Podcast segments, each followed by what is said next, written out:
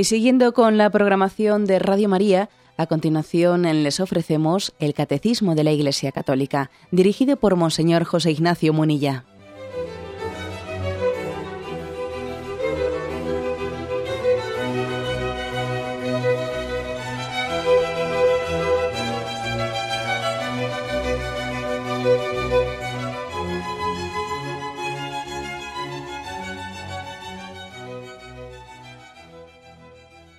Cordial saludo a todos los oyentes de Radio María. Un día más, con la gracia del Señor, proseguimos el comentario del Catecismo de nuestra Madre la Iglesia.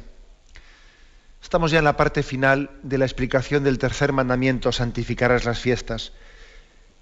El Catecismo reserva unos últimos puntos de este tercer mandamiento que tienen como título Día de Gracia y de Descanso. El domingo es pues Día de Gracia y de Descanso es a partir del punto 2184.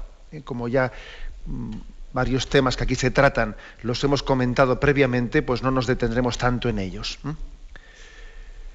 Así como Dios cesó el día séptimo de, de toda la tarea que había hecho, así también la vida humana sigue un ritmo de trabajo y de descanso. La institución del Día del Señor contribuye a que todos disfruten del tiempo de descanso y de solaz suficiente que les permita cultivar su vida familiar, cultural, social y religiosa. Bueno, pues en primer lugar tuvimos ocasión de, mentarlo, de comentarlo, ver cómo eh, la, digamos, la fundamentación teológica, eh, la fundamentación teológica que la Sagrada Escritura da al descanso, al santo descanso, eh, digámoslo así, santo descanso, no, no nos avergoncemos de decir tal cosa, el descanso es santo, ¿no? Y la Sagrada Escritura ha querido santificarlo, ha querido de alguna manera mm, canonizarlo, por decirlo popularmente, canonizarlo, dándole un marco religioso, dándole una justificación, una coartada pues teológica. Entonces, eh, esa coartada, esa justificación teológica, es decir, Dios descansó el séptimo día. Luego, luego hay también una, una fundamentación teológica en nuestro descanso. Ya sabemos, ya sabemos que Dios no se cansa, que no se puede entender en la literalidad esta expresión, porque sería, haríamos el ridículo. ¿eh? Dios no, no, se cansa y por lo tanto no necesita descansar. Pero es cierto que Dios en su pedagogía misericordiosa hacia nosotros, Dios ha querido mostrarse débil para que los hombres seamos socorridos por Él. Dios se muestra débil para salir, salir en socorro de nuestra fragilidad. Esta es la forma del Señor de hacer las cosas, ¿no? Él también se muestra un niño indefenso, un niño indefenso en Belén, un niño necesitado de nuestros cuidados, y ese niño indefenso viene a salvar al mundo. Bueno, pues eh, algo de esto ya, ¿no? De esta pedagogía misericordiosa de Dios vemos cuando en el Antiguo Testamento se muestra que Dios el séptimo día descansó. El Dios omnipotente, el Dios que hizo todo el mundo, ciertamente Él no necesita descansar, pero con esa imagen, con esa, eh, esa atribución de un tiempo explícito al descanso, Él sale en socorro de la fragilidad del hombre y quiere darle también un marco, ¿eh? un marco teológico para su descanso. Además hay que decir una cosa, y es que en Dios, en Dios el trabajo y el descanso se funden prácticamente, ¿no? para Dios, para ese Dios omnipotente y amoroso, para Dios trabajar es descansar y descansar es trabajar, es decir, en Dios dos, esos dos aspectos pues se, conjugan, ¿no? se integran. Prácticamente nosotros somos los que vemos viendo cosas bien diferentes entre una cosa y otra. Y es más, ¿eh? uno de los signos de que el trabajo, de que nuestro trabajo es muy vocacional, muy vocacional, que de alguna manera pues estamos imbuidos de ese mismo espíritu, pues que, ha imbuido a, Dios Padre, ¿no? a Dios Hijo y a Dios Espíritu Santo en la creación del mundo, es el que pues tengamos un auténtico gozo en nuestro trabajo, ¿eh? que nuestro trabajo sea vocacional, que, en vez de tener, pues como muchas veces ocurre, ¿no? pues una, sensación del trabajo absolutamente pues displicente, que estamos amargados trabajando o que nos cuesta mucho o que el trabajo es muy mortificante para nosotros, en vez de que nos resulte muy mortificante, eh, esa experiencia de que el trabajo realiza al hombre y le hace sentirse eh, también protagonista de la transformación del mundo, el hecho de que a veces gocemos trabajando, es también un signo de que estamos participando de, de, ese don de Dios que comparte con nosotros, ¿no? el de transformar el mundo a su imagen. por lo tanto, es buena señal ¿eh? que que tengamos una forma de trabajar muy vocacionada y que también mm, gocemos del trabajo y que incluso no nos cansemos fácilmente con él, sino que tengamos un sentido, un sentido de deseo de, que el trabajo así a veces hasta nos tienta, nos tienta el trabajo continuarlo cuando ya es momento de parar y de descansar, ¿no? Es una buena señal. Es, señal de gracia. Ahora bien, ojo con ello, ojo con que eh, el trabajo le busquemos de alguna manera una supuesta motivación vocacional tan grande, tan grande, que luego resulta que no, no, sepamos descansar. Que eso también suele ocurrir, que a veces no sabemos descansar. Que incluso llega el momento del día de descanso o salimos fuera del trabajo y a veces ocurre que nos sentimos inútiles, o sea, no sabemos estar sin hacer nada, no sabemos estar sin estar en la, en la oficina, parece que nos sentimos inútiles, ¿no? Eh, es, una, es, una, cosa que nos tiene que encender la voz del arma. ¿Eh? Ojo con que en virtud de que el trabajo nos motiva mucho y tenemos un trabajo muy, muy vocacionado, ojo que con, que con esa excusa no caigamos en una incapacidad ¿eh? para saber descansar y para saber también gozar del descanso, de la familia, etc. Porque en el fondo ahí se esconde también una especie de activismo, ¿no? Una especie de activismo que uno parece que se siente bien y la medida en que se ve útil y hago cosas y hago cosas.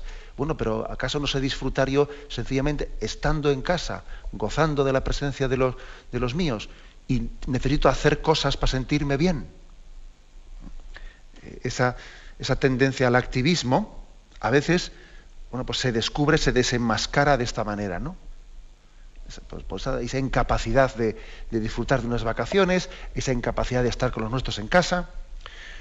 Bueno, me imagino que algunos estarán diciendo, eso a mí no me pasa, ¿eh? a mí más bien me pasa lo contrario, que el trabajo me cuesta mucho y las ocho horas se me hacen larguísimas. Bueno, cada uno es tentado de una forma, ¿eh?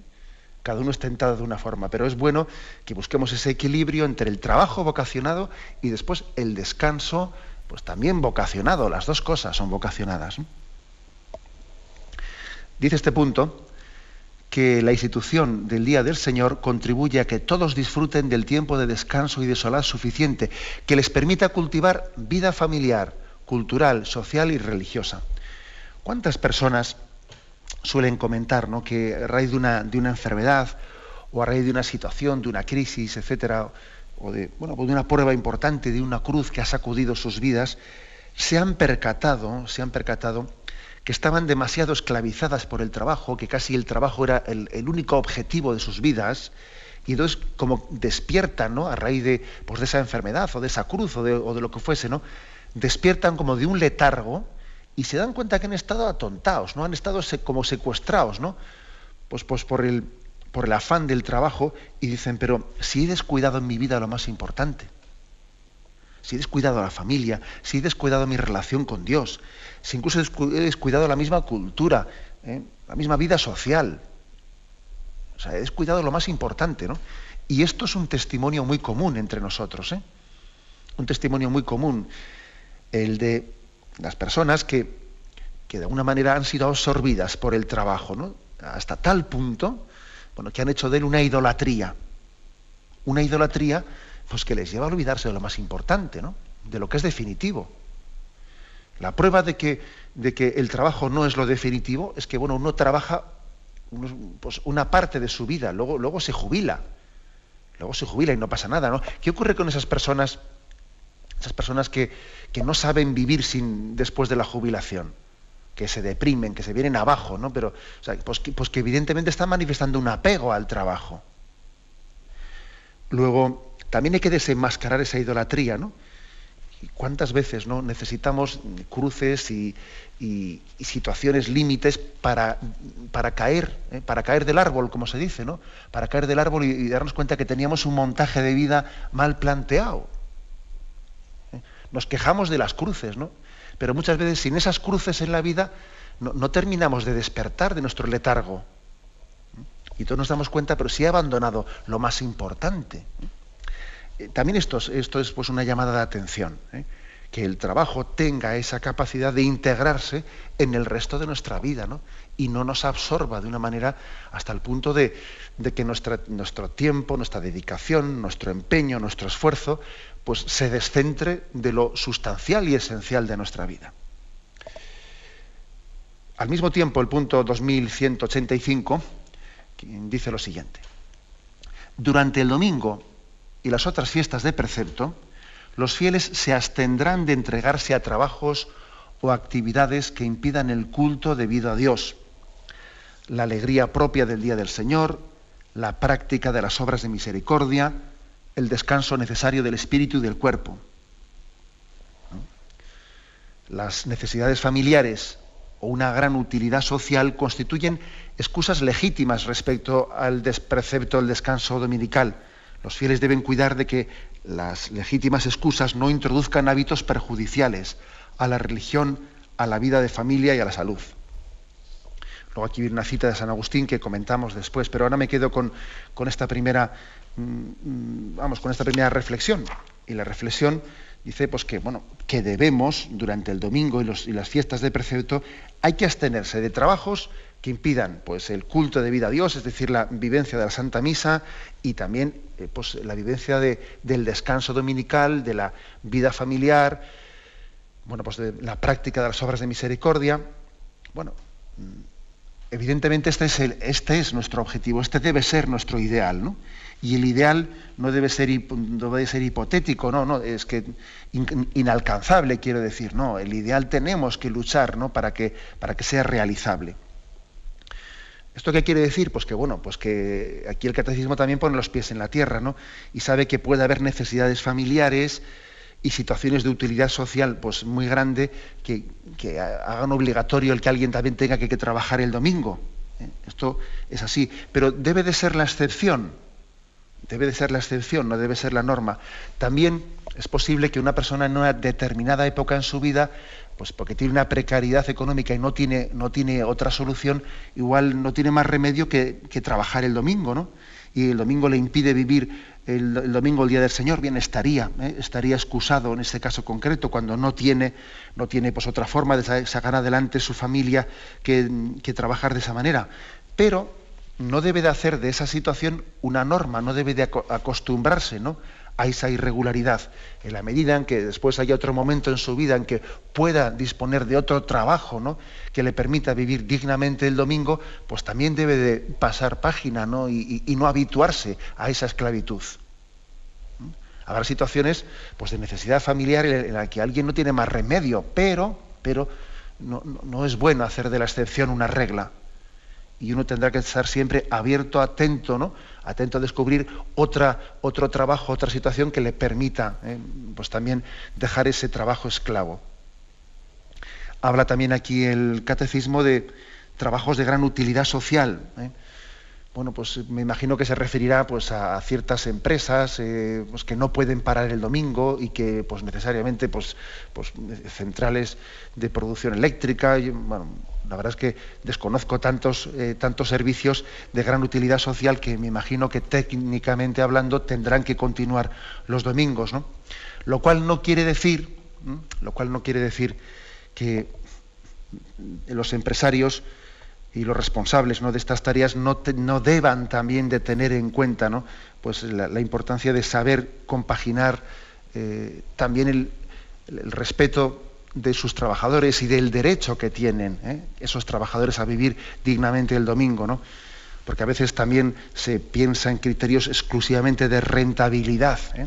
Hace mucho algunas personas me, me, comentaban de cómo en algunas empresas siderúrgicas pues precisamente porque la tarifa eléctrica es más barata los domingos, eh, pues, especialmente no me refiero el consumo doméstico, sino el consumo industrial, pues muchas empresas realizan eh, su trabajo principal el domingo, con lo cual imaginémonos también eso lo que supone de desorden, ¿no? O sea, la pura competitividad también hace mucho daño como criterio último, ¿no?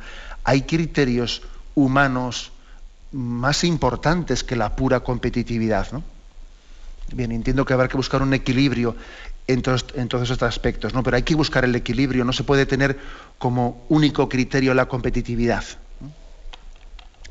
Bien, por lo tanto, ¿no? aquí se nos está eh, reconociendo que existen situaciones en las que evidentemente el trabajo del domingo pues no, no, hay más remedio que tener que afrontarlo y realizarlo, pero dice, ojo, que las legítimas excusas no creen en nosotros hábitos perjudiciales. O sea, que no sean esas situaciones que son legítimas, no, no nos hagan perder el ideal. El ideal de que el domingo sea el día del Señor, de que lo consagremos a Él. Eh, porque a veces, eh, a veces por desgracia, la excepción, la, excepción irregular, ¿no? acaba pues, por hacernos perder el ideal. Y esto es lo que aquí se está eh, enfatizando. Termina este punto con una cita de San Agustín que es muy curiosa. es muy curiosa. Dice, el amor de la verdad busca el santo ocio. La necesidad del amor cultiva el justo trabajo. Puede parecer un poco así complicada de entender, ¿no? Esta cita. El amor de la verdad busca el santo ocio. La necesidad del amor cultiva el justo trabajo. Yo creo que para entender esta cita es, ayuda mucho el acordarse de ese pasaje de Lucas 10 de Marta y María. Sabéis que eh, aquel pasaje, Jesús yendo de camino, entra en un pueblo y una mujer llamada Marta le recibe en su casa. Tenía ella una llamada, una hermana llamada María, que sentada a los pies de Jesús escuchaba la palabra. Es decir, ella que escucha la palabra es la que en ese momento representa el descanso, la que enfatiza el valor del descanso, el valor del ocio. Mientras que Marta estaba atareada en muchos quehaceres, Acercándose pues dijo, Señor, ¿no te importa que mi hermana me deje sola en el trabajo? Dile pues que me ayude. Le respondió el Señor, Marta, Marta, te preocupas y te agitas por muchas cosas, y hay necesidad de pocas, o mejor de una sola.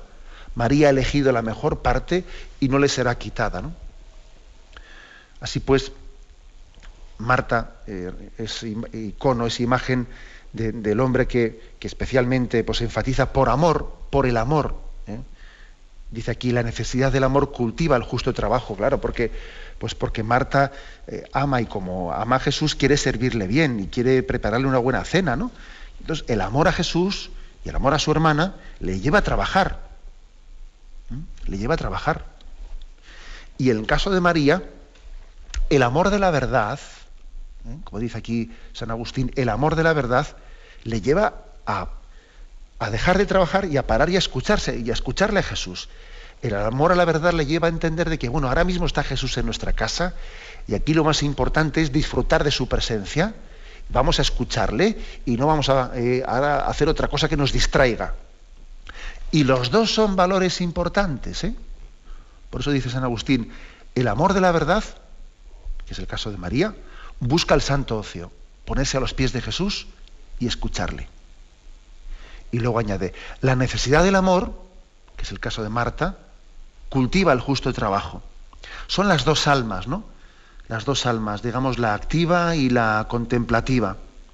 Son como los dos pulmones, ¿eh? el pulmón del trabajo y el pulmón de, de, la contemplación. Tenemos dos pulmones, ¿no? Y estas dos almas, estas dos sensibilidades, hay que compaginarlas. ¿Cómo integrarlas en nuestra vida? Pues cada uno tiene que ver de qué, de qué pie cogea más.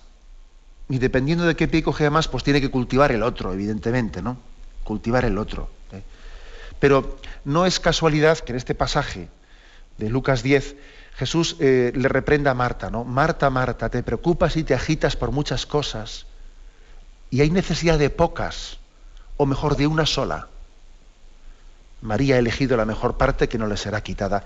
Es decir, el hecho de que, aunque evidentemente se tratan de dos sensibilidades, de dos complementarias y son dos pulmones y hay que respirar con los dos pulmones, el contemplativo y el activo. Sin embargo, el hecho de que Jesús concluya este pasaje en esa reprensión cariñosa a Marta, Marta, Marta, andas inquieta con demasiadas cosas, ya es significativo, ¿no? Yo creo que si el Señor concluye este pasaje así es porque sabe que generalmente, generalmente solemos pecar de activismo. Solemos pecar de activismo. Eso lo llevamos muy en la sangre. Generalmente tenemos más carencia del alma contemplativa, del amor a la verdad, de saber descansar en el Señor, de saber escuchar su palabra, ¿no? Generalmente esa carencia suele ser, vamos, imperante en nosotros. Suele ser imperante.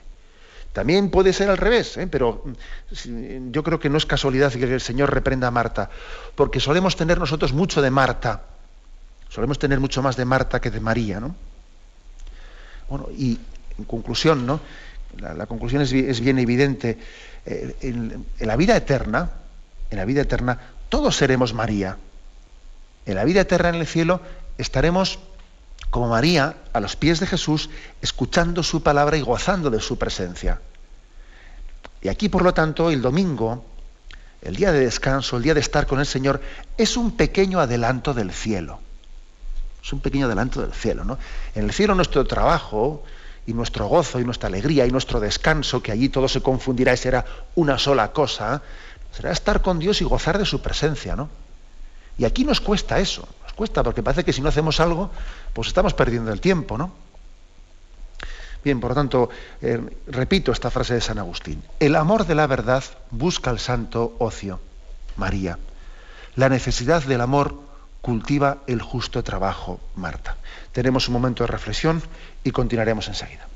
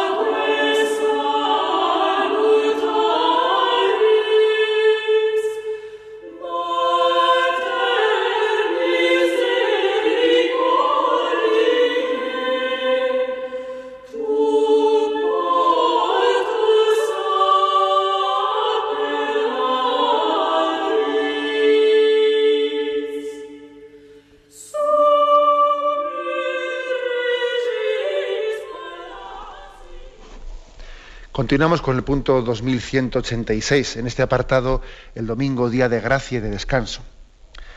Los cristianos que disponen de tiempo de descanso deben acordarse de sus hermanos que tienen las mismas necesidades y los mismos derechos y no pueden descansar a causa de la pobreza y la miseria. El domingo está tradicionalmente consagrado por la piedad cristiana a obras buenas y a servicios humildes para con los enfermos, débiles y ancianos.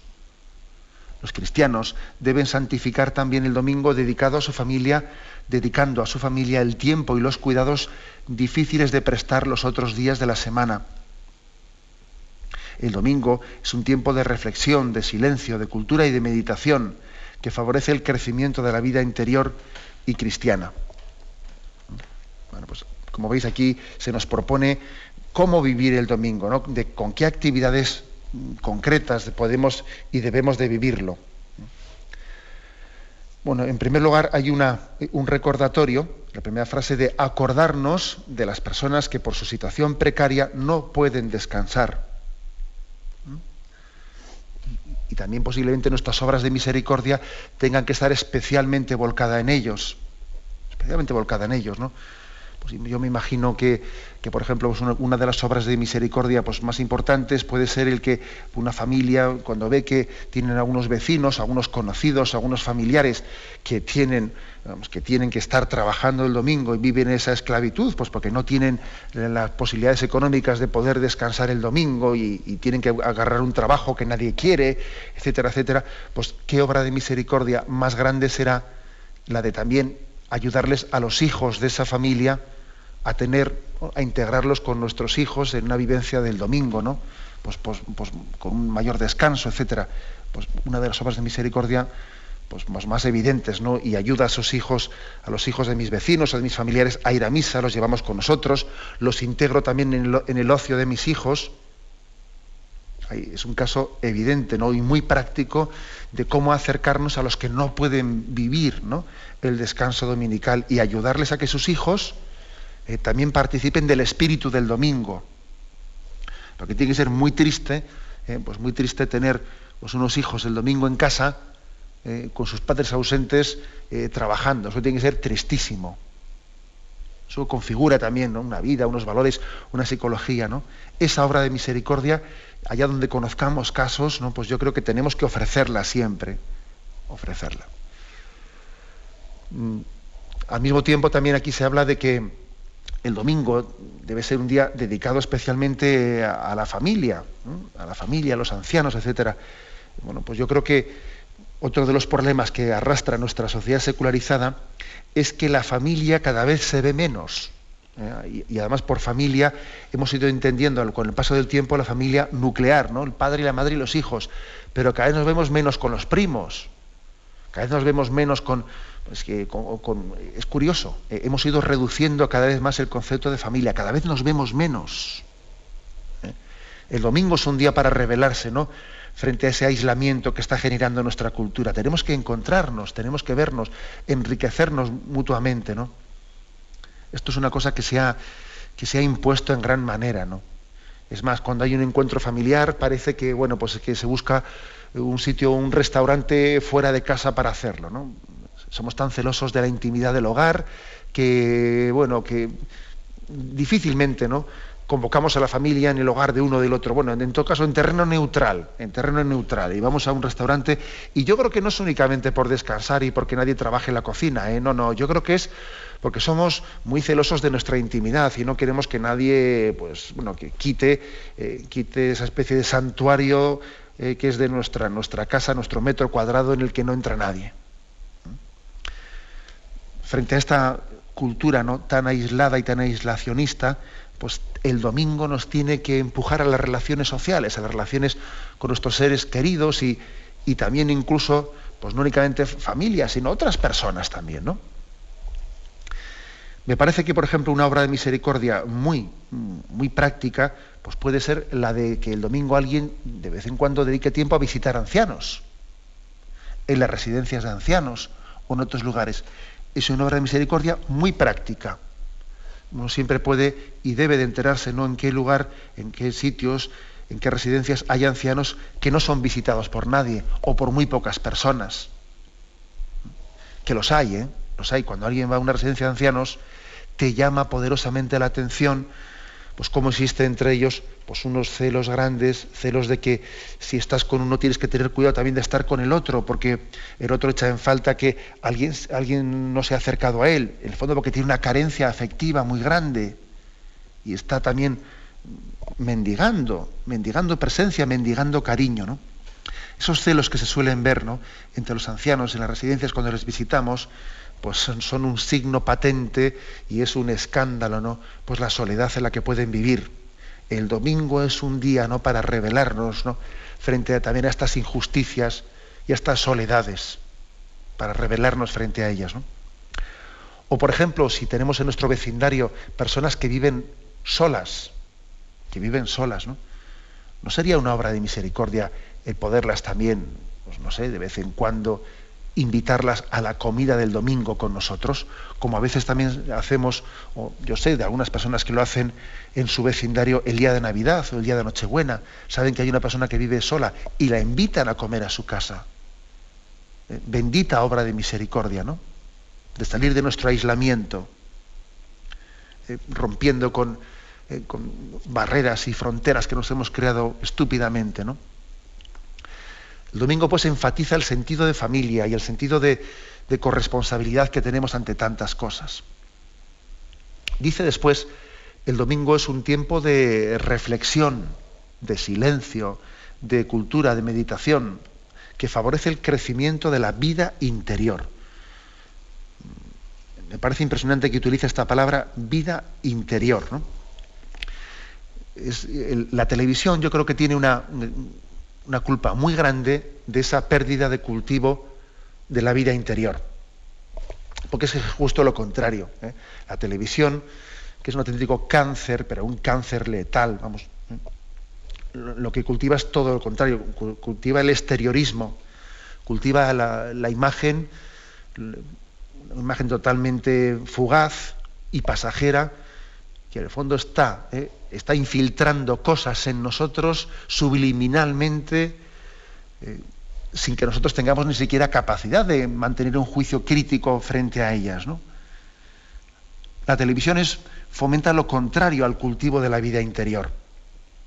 Por eso creo que una de las cosas que más daño le pueden hacer el domingo, al domingo, es que haya personas que vivan el domingo tumbadas en un sillón eh, y con un mando a distancia, haciendo zapping y chupando horas de televisión y más horas de televisión, ¿no? Eso es demoledor, demoledor ante el domingo, es demoledor. Creo que para, para, que podamos vivir el domingo cultivando la vida interior, hay que rebelarse frente a la televisión, hay que rebelarse frente a ella. Santa rebeldía frente a la televisión. Y es más, ¿eh? muchas veces nos quejamos de la televisión sin apagarla. Y esa queja es un poco hipócrita. De nuestra queja se tiene que desprender pues, una objeción, pero, pero, pero real, ¿no? Y traducida en hechos. Bueno, pues en vez de la televisión nos alimentamos de otra manera, ¿no? Pues eh, pues nos alimentamos con una lectura, nos alimentamos con Radio María, nos, alimentamos con el cultivo de, dice aquí también, de la cultura, de la meditación, de la oración, me voy a una ermita, me voy a este sitio. creo que tenemos que tener la santa rebeldía de no dejarnos aplastar por una especie de tsunami que, que, viene encima de nosotros, que es pues el sillón bol, con perdón de la expresión, que es la televisión, que es más de lo mismo, ¿no? que eso nos anula, nos anula, ¿no? Es que nos, nos aplana a todos. Es una cultura que yo le llamo del tsunami porque es que te viene encima y cuando quieres darte cuenta, tú no has tenido ni capacidad de elegir. Ha sido sencillamente la, la comodidad por la comodidad la que se ha impuesto en tu vida, ¿no? Siendo así que, bueno, luego al final ya ni nos levantamos, ya con el zapping, con el mando a distancia lo resolvemos todo, ¿no? Hay que rebelarse frente a ello. ¿eh? para que el domingo tenga, tenga ese espíritu de cultivo de la vida interior, en la lectura también, ¿no? En la lectura, etcétera, ¿no? Cada uno tiene que ver de qué manera reacciona, pero como veis, aquí también estamos hablando de ideales concretos, ¿no? Cosas concretas, eh, las que tenemos que traducir ese espíritu del, del, domingo, el espíritu del domingo. Porque yo creo que también el domingo tiene un cuerpo y tiene un alma. Y bueno, y el cuerpo del, del domingo, pues es que en el calendario está rojo, y eh, hay fiesta, y que me dicen que vaya a misa. ¿Mm? Bueno, ese es un poco el cuerpo. Pero ojo, el alma, el alma del domingo tiene que ser el espíritu con que yo lo vivo. El espíritu con que yo vivo el descanso, de cultivo de vida interior, ¿no? De revelarme frente a esa especie de, eh, esclavitud del tener, del consumismo, del materialismo, de enfatizar los valores familiares, de las obras de misericordia. Esa es, ese es el alma, ¿eh? el alma del domingo. La preparación ilusionada del encuentro con el Señor en la Eucaristía, esa es el alma del domingo. De poco sirve tener un cuerpo sin alma. Eh, y hay muchas personas que viven el domingo cual cuerpo sin alma. Y claro, y, y no le encuentran sentido al domingo. ¿no? y al final el domingo acaba siendo un día muerto y no un día vivo porque le falta el alma, le falta el espíritu cristiano, le falta el gozo de Cristo resucitado. Bien, tenemos un momento de reflexión y continuaremos enseguida.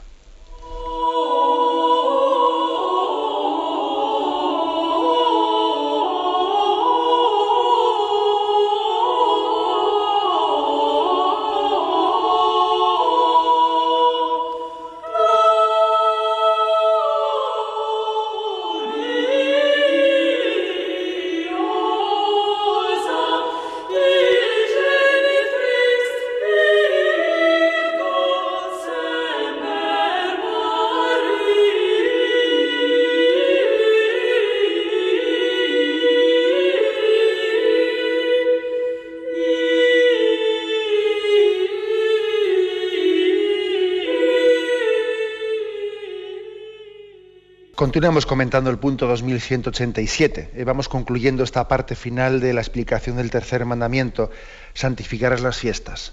Dice así, santificar los domingos y los días de fiesta exige un esfuerzo común. Cada cristiano debe evitar imponer sin necesidad a otro lo que le impediría guardar el día del Señor. ¿eh? Claro, es decir, no vale únicamente con que yo guarde el descanso del domingo, voy a intentar evitar pues exigírselo a otro.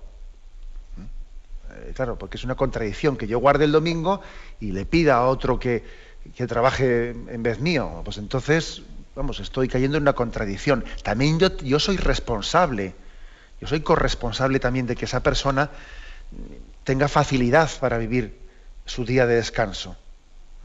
Luego, no puedo yo sentirme eh, liberado de una cosa cargándosela en los hombros de otra persona. Es evidente lo que dice, ¿no? Pero bueno, continúa cuando las costumbres, deportes, restaurantes, etcétera, y los compromisos sociales, servicios públicos, etcétera, requieren de algunos un trabajo dominical, cada uno tiene la responsabilidad de dedicar un tiempo suficiente al descanso. Es decir, también cuando haya trabajos dominicales, porque, porque son vamos, inexorables, ¿no? Eh, pues hay que hacerlos, hay que plantearlos de una manera pues que no tengan la misma carga de trabajo que otro día cualquiera de la semana que sea más liviano, que no sean de ocho horas, que no sean de diez horas, ¿no? que sean más liviano, que sean de media jornada, por ejemplo, de manera que permitan que esa persona conjugue también pues, un trabajo que es eh, pues, inevitable el domingo con su vivencia de descanso. Yo creo que eso también esto es un punto importante. A mí me parece que es muy injusto que se planteen jornadas laborales los domingos cual si un día eh, laboral entre semana fuesen, ¿no? Ante eso yo creo que tenemos también que ser eh, santamente reivindicativos. Dice, los fieles cuidarán con moderación y caridad evitar los excesos y las violencias engendrados a veces por espectáculos multitudinarios. Bueno, menuda frase esta, ¿eh? Madre mía, esta frase del catecismo pues pone en solfa tantas cosas que a veces se organizan los domingos, ¿no? Auténticos pues, por ejemplo, ¿qué, forma tenemos, qué forma estamos teniendo de vivir el ocio, ¿no? El ocio, hasta qué punto está haciendo un daño tremendo, no solo digo yo a la vivencia del domingo, de la misa dominical, sino a la misma convivencia de la familia, la forma de diversión que existe, pues yo diría prácticamente en todos los lugares de España, ¿no? los sábados por la noche. Hasta qué punto esa forma de diversión eh, mata el espíritu, mata el alma del domingo. La mata, ¿no? Porque bueno, porque parece que el fin de semana eh, es nocturno, es nocturno, y luego el domingo es un día en que la misma convivencia familiar es que es, que es un martirio, ¿no? Y resulta que, bueno, pues que al principio el padre exige que los hijos se levanten a determinada hora y por lo menos vamos a comer juntos. Luego resulta que ya ve allí unos caretos de la gente recién levantada que más que comer parece que está desayunando y, eso en vez de tener la alegría de la comida de un domingo, pues tiene, parece más bien una, eh, que, es una especie de entierro. Y entonces dice, pues mira, pues te quedas en la cama y no nos amargas la, la, comida del domingo, ya comerás tú después. Y poco a poco vamos cediendo y cediendo, ¿no? Pues es que, vamos a ver, yo creo que es evidente que hay cosas en las que no podemos ceder no podemos ceder. ¿eh? Y no podemos ceder en la vivencia de una forma de, diversión los sábados o los viernes por la noche que se esté cargando, ¿no? que, esté minando, que esté dinamitando la vivencia del domingo. ¿eh? Así de claro, ¿no?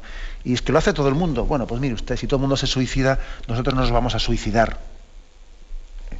Tenemos que atrevernos a ser distintos en, la, propuesta de educación que hagamos en nuestra familia, tener la santa rebeldía de, decir, no, nuestra, nuestra convivencia familiar, nuestra vida familiar, no podemos dinamitarla. Yo creo que se refiere a este aspecto concreto, esta frase así tan fuerte del catecismo, pero también se puede referir a otras formas, bueno, pues que tenemos los domingos, por ejemplo, a la idolatría del fútbol. Bueno, es que está bien el fútbol, ¿no? Pero, pero sin hacer de ello una idolatría.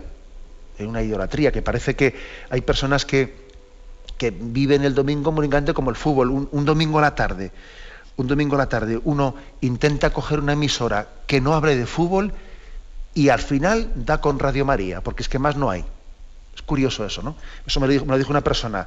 Yo conocí a Radio María huyendo del fútbol los domingos a la tarde en la radio. Y me encontré con Radio María, no había más, todo el resto era fútbol, ¿no? Era fútbol o música, decía. Entonces yo quería otra cosa. Y así me encontré con Radio María. Bueno, pues también yo creo que tiene que haber una santa rebeldía frente a esto. Dice, a pesar de las presiones económicas, los poderes públicos deben asegurar a los ciudadanos un tiempo destinado al descanso y al culto divino. Los patronos tienen una obligación análoga con respecto a sus empleados. Como he dicho antes, tienen una obligación de que la jornada laboral de las personas que trabajan en domingo pues, sea más liviana, sea más ligera, permita compaginar también ese trabajo dominical con otras actividades, con, la Santa Misa, con la vivencia también de, de una relación familiar. Y el último punto, el 2188, dice, en el respeto de la libertad religiosa y del bien común de todos, los cristianos deben esforzarse por obtener el reconocimiento de los domingos y días de fiesta de la Iglesia como días festivos legales. Deben dar a todos un ejemplo público de oración, de respeto y de alegría, y defender sus tradiciones como una contribución preciosa a la vida espiritual de la sociedad humana. Si la legislación del país u otras razones obliga a trabajar el domingo, este día debe ser al menos vivido como el día de nuestra liberación, que nos hace participar en esta fiesta, reunión de fiesta, en esta asamblea de los primogénitos inscritos en el cielo. Vamos a ver, lógicamente aquí se está refiriendo, dependerá mucho de si estamos en un país de tradición cristiana, mayoritariamente cristiano, o no lo estamos. Pues, pues si uno está en un país eh, mayoritariamente musulmán, bueno, pues será muy difícil que él pueda eh, pedir a las autoridades pues que el domingo sea eh, respetado bueno, se ha respetado, se ha incluido dentro de los calendarios de, pues, festivos, ¿no? Pues eso ya lo sabemos. Y entonces en una situación como esa, de vivir en un, país de minoría cristiana, la, vivencia del domingo pues tendrá que, tendrá que procurarla de una manera interior, ¿no? Una manera interior, una manera personal, buscándose pequeños ámbitos en los que, aparte de en ese país musulmán, poder mm, participar de la Eucaristía, Mm, juntarse con otros cristianos, tener pequeños encuentros que les recuerden que está viviendo el domingo, el día del Señor, aunque el contexto que le rodea pues no se lo recuerde. Eso, pues, muchos cristianos en, otros lugares pues tienen que vivirlo así. Y lo viven heroicamente, ¿eh? juntándose entre ellos, en pequeñas minorías cristianas en esos países. Ahora bien, lo que dice aquí el catecismo es que en las situaciones de los países de tradición cristiana, nosotros, por supuesto, que tenemos que tener respeto de la libertad religiosa de las personas que tienen otras confesiones religiosas. Intentar facilitarles también a ellos, a ellos, pues que puedan tener su descanso, ¿no? Eh, su descanso, pues los días en los que ellos eh, también, hombre, no, es que ellos tengan también un día de descanso igual que nosotros, pero, pero sí que sabemos que los judíos, el sabbat y los, y los musulmanes los viernes tienen también su día especial consagrado ¿no? al Señor. Y creo que también nosotros debemos de posibilitarles ¿no? que ese día pues, tengan una forma de trabajo, de jornada laboral que les posibilite compaginar ambas cosas. Ahora bien, también nosotros, digo yo, y aquí, aquí se, se, se enfatiza esta afirmación, también nosotros, digo yo, podremos y deberemos de decir a nuestros gobernantes que se regulen también la vida laboral y los calendarios y los calendarios de manera que se respete el descanso dominical, que se respete también los días principales ¿no? de las fiestas cristianas. Digo yo que aparte de hablar de la libertad religiosa hacia otras minorías, también digo yo que tendremos derecho a que nuestros calendarios eh, están, estén recogiendo ese espíritu, ¿no? ese espíritu de la vivencia del, del domingo es defender también, como dice aquí, nuestras tradiciones y defender nuestras, nuestras raíces y darnos un marco, un marco eh, laboral, etcétera, en el que se nos ayude a vivir nuestros ideales. ¿eh? Eso no es pedir ningún privilegio, sino que es también eh, pedir el respeto a nuestras convicciones personales, es pedir el respeto, el ejercicio, un caso práctico de ejercicio de la libertad religiosa que todos queremos tener. También, por lo tanto, tenemos que hacernos oír en la vida pública pues, para defender este derecho, ¿eh? el derecho que, tenemos a que en el ejercicio de la libertad religiosa eh, pues puede existir un marco, un marco de calendario laboral que nos ayude a vivir nuestros ideales. Y también, eh, al mismo tiempo, pues en programas anteriores hemos hablado de, que podemos, yo creo, y debemos denunciar el hecho de que a veces por motivos meramente consumistas, ¿no? Pues, pues se esté poniendo en cuestión pues, los, pues ese descanso dominical y que se esté abriendo, de que en nombre de la libre competencia mm, hay que liberalizar los, los horarios los horarios de, los grandes almacenes, etcétera, etcétera, porque detrás de esa palabra que, queda muy bien, liberalizar, en el fondo hay un esclavizar.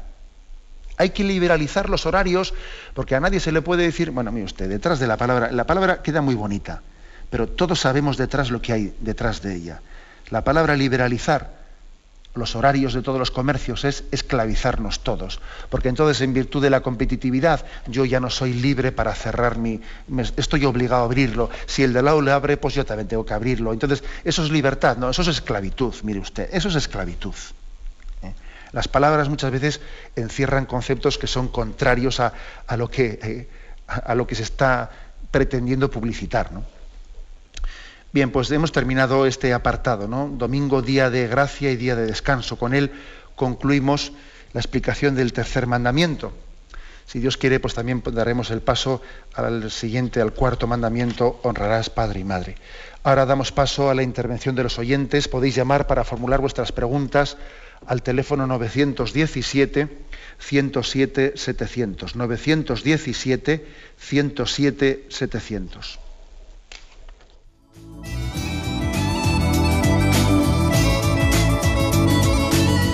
¿Le gustaría tener sus programas favoritos de Radio María en CD o DVD?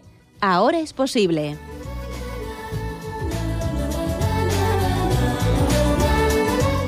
Le sugerimos que primero se informe en qué formato de audio lo puede escuchar en su equipo, DVD o CD, teniendo en cuenta que no todos los lectores de CD pueden reproducir el formato digital MP3 en el que enviamos nuestros programas.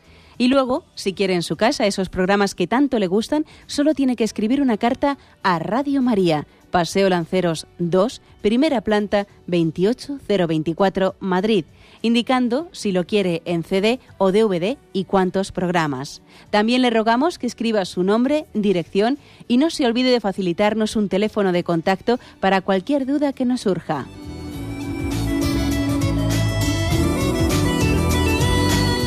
Radio María, más cerca de usted.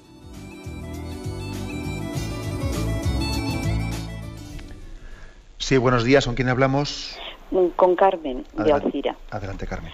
Bueno, bueno, esto es que no he llegado estos días a tiempo, a, pero es sobre la misa. Mm, ¿Por qué en las lecturas, sobre todo la, la primera lectura, no se cambia, ya sé que no es cosa de usted, de la Comisión Episcopal a lecturas más comprensibles. La segunda lectura, las cartas de San Pablo o a, quien sea, pues se, comprenden, pero si es la primera lectura o del Cantar de los Cantares o, del Apocalipsis, o ay, es, es muy engorroso. De acuerdo, miren, yo creo que eh, la reforma litúrgica, que se hizo ¿no? después del Concilio Vaticano II, hizo un gran esfuerzo pedagógico, ¿eh? un gran esfuerzo pedagógico. Y yo creo que las lecturas están muy bien elegidas. Yo no, creo que sea fácil eh, todavía eh, ayudar más. O sea, otra cosa es que yo creo que hay que ayudar a leerlo, hay que ayudar a comprenderlo. En concreto, la primera lectura suele estar muy conjugada con el Evangelio de manera que se entiende muy bien la primera lectura iluminando mm, el tema central del Evangelio. Por ejemplo, el domingo anterior. El domingo anterior la primera lectura fue del profeta Ezequiel y se habló de que yo te envío como, como un profeta para que en la atalaya, subas a la atalaya y proclames el peligro y proclames eh, a, los malvados que van por el mal camino y que les reprendas. Y, y decía el profeta Ezequiel, ¿no? Y decía, pues mm, si yo, si yo me callo, si yo, si Yahvé le ha dado al profeta eh, ese mandato de que denuncie la maldad y él se calla, se hace culpable por no haberlo denunciado, por haberlo callado. Y luego íbamos al Evangelio y en el Evangelio se hablaba de la corrección fraterna. Si tu hermano obra mal, repréndelo. Y si no te hace caso, vete con dos a reprenderlo. Es decir, que vemos una clara relación entre la primera lectura del profeta Ezequiel y el Evangelio. Se hablaba en Ezequiel de que el profeta tiene que reprender el mal y en el Evangelio se hablaba de que cómo hay que tener corrección fraterna. Luego, no es difícil ver la relación que hay entre la primera lectura y el Evangelio. Y esto siempre es así, ¿eh? Siempre es así. la lectura que suele tener un tema libre es la segunda, la de San Pablo, o lo de las cartas, eh, pues eh, las cartas del Nuevo Testamento. Mm, generalmente suele ser más difícil de entender las cartas de San Pablo, en mi opinión, ¿eh? que la primera lectura, porque se entiende muy bien en conjugación con, la, el Evangelio. Yo le invito a usted a que igual también eh, tenga usted un misal para que pueda leer las lecturas, así prepararse y entenderlas mejor. Un misal o alguna subsidia litúrgica, estilo como la que existe por ahí con Magnificat o alguna cosa así, ¿eh? que le ayude a usted a preparar las lecturas. Bueno, adelante, damos paso a un siguiente oyente. Buenos días, ¿con quién hablamos? Buenos días. Buenos días. Elena de Madrid, Adelante, fiesta. adelante, Santa Elena. María de la Cabeza. Muy Muchas bien. gracias por el programa. Mire, una pregunta que, eh, que nunca he entendido. Creo que Adán es santo, por lo menos hay un día del santoral que dice San Adán y, y Santa Eva. Y, y pues con el grave pecado que hicieron, ¿no? Eh, bueno, a lo mejor es una barbaridad pensar esto. ¿Cómo es posible que sean santos, no? ¿Cómo Jesús bajó a buscarlos cuando murió, no? Al, al Seol o cuando descendió a los infiernos. Bueno, ya sé que la misericordia de Dios es muy grande, pero no sé por qué la Iglesia los considera santos. De acuerdo. Eh, allí en el Monte Calvario, en Tierra Santa, en la Basílica del Santo Sepulcro, debajo, debajo de la roca del, del Calvario, donde, donde la cruz de Cristo fue, fue clavada, debajo de esa roca, unos metros más abajo, se conserva la capilla que la tradición llama la capilla de, de- Adán, ¿no? donde están allí los restos de, de Adán.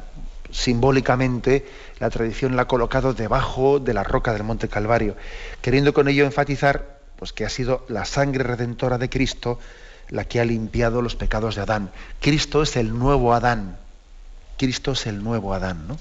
Bueno, pues eh, no es que haya existido eh, el considerarle a Adán un santo, forma parte un poco de la tradición, especialmente en las iglesias orientales se ha hablado de San Adán. ¿eh?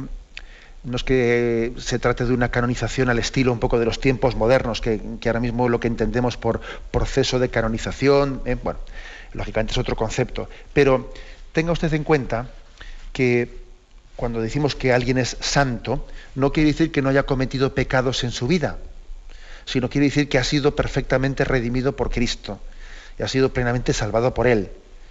Luego, decir que Adán es santo es, no es otra cosa decir que está en el cielo y ha sido plenamente santificado por la gracia de Cristo. Eh, la verdad es que a mí me da, eh, me, da, me da devoción eh, pensar que también los pecadores ¿no? seremos plenamente santificados por Jesucristo. O sea, Jesús no únicamente hace la vista gorda y nos lleva al cielo, no, no, es que nos santifica para que eso sea real. Bien, aunque sea brevemente, damos paso a un último oyente. Buenos días, ¿con quién hablamos? Mire, buenos días. Buenos días. Monseñor, la pregunta es la siguiente. Mm, generalmente me gusta ir a misa a diario, pero hay muchos días que por muchas circunstancias pues no puedo, o porque no me encuentro bien o algo por el estilo. Entonces sí que pongo la televisión y la oigo en la televisión. Quiero saber si me mm, sirven las mismas indulgencias, por ejemplo, no, no sé si será indulgencia o no, si me es el mismo efecto para mí el oírla en la televisión o ir a la iglesia. Vamos a ver, una cosa es pues, eh, asistir a la Santa Misa en la televisión o en la radio pues por pereza o por dejadez. ¿no? Lógicamente, pues eh, eso no, no nos, no nos justifica. ¿eh? O sea, yo creo que cuando obramos mal o obramos por pereza, difícilmente vamos a recibir las gracias del Señor debidas. ¿eh? Ahora bien, cuando asistimos a la Santa Misa por televisión o por radio, pues porque no, no tenemos la capacidad por enfermedad o por lo que fuere, ¿no? la posibilidad de acudir a la Santa Misa, pues yo estoy convencido de que el Señor tiene otros conductos, ¿no? Para darnos su gracia. Aunque, claro, pues el no poder recibir el cuerpo de Cristo es una carencia muy grande, pero ante esa imposibilidad lo que hacemos es hacer un acto de comunión espiritual. ¿eh?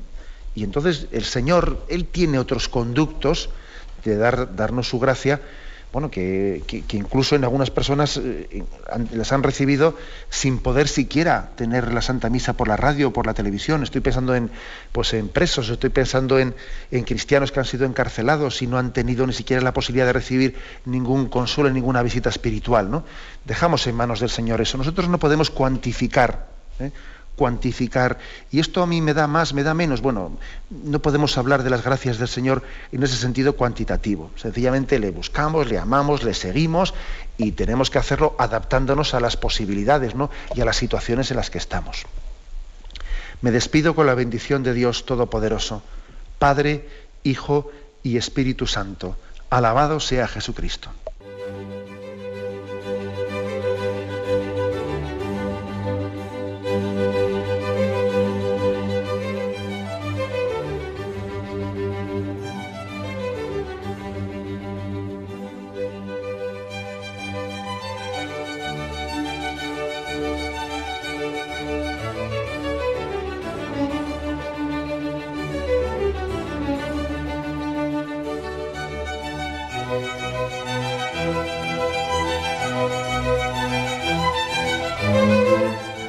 Han podido escuchar en Radio María el Catecismo de la Iglesia Católica, dirigido por Monseñor José Ignacio Munilla.